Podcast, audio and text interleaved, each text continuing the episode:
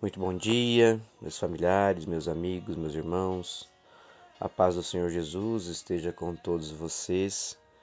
Iniciamos o nosso dia com a oração que o Pai nos ensinou. Pai nosso que estais no céu, santificado seja o vosso nome. Venha a nós o vosso reino e seja feita a vossa vontade, assim na terra como nos céus.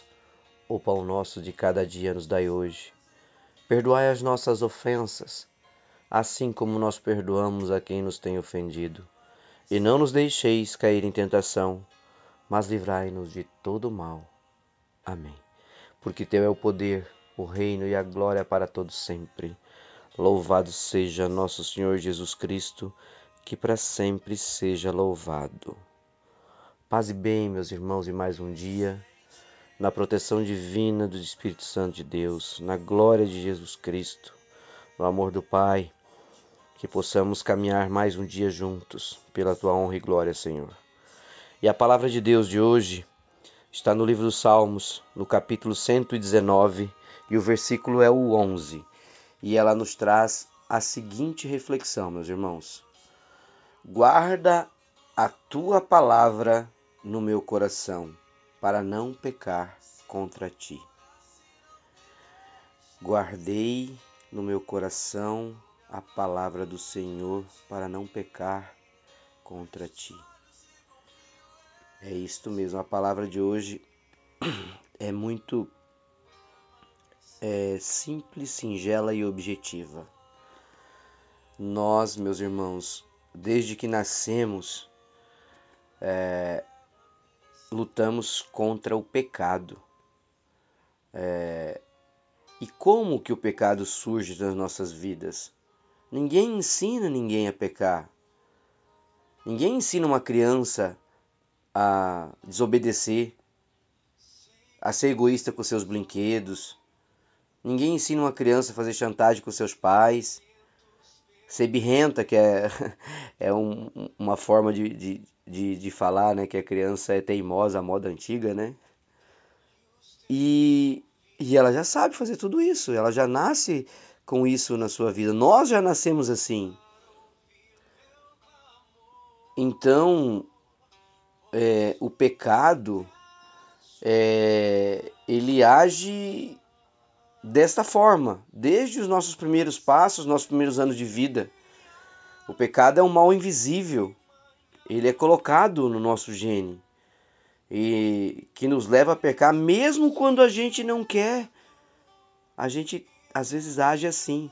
Por isso a palavra de Deus diz: orai e vigiai, orai e vigiai, orai e vigiai, o tempo todo. E a palavra de hoje está dizendo isso: guardei no coração a tua palavra para não pecar contra ti. Quando Jesus entrou na nossa história, nossas vidas, meus irmãos, ele veio para nos salvar da maldição do pecado. E de que forma? Nos dando a possibilidade de termos o arrependimento sincero de todo o coração e termos o perdão do Senhor para vivermos uma vida cristã. Nós éramos, até a vinda de Jesus, escravos de um impiedoso mal que nos condicionava a pensar, sentir e agir de acordo com a, com a cobiça, com a maldade dos nossos corações. Nós não tínhamos o pensamento do perdão, nós não tínhamos o pensamento de liberdade pelo perdão de nosso Senhor, de viver na honra e glória de Deus Pai. Por mais que os profetas de Deus traziam a palavra do Senhor, quem transformou as nossas vidas foi Cristo. Cristo Jesus e a palavra se fez carne. Está lá em João 1,14.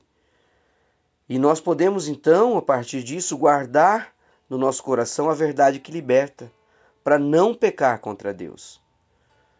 Então, o convite da palavra de hoje é isso: guarde a tua palavra no meu coração para não pecar contra ti. É isto, meu irmão.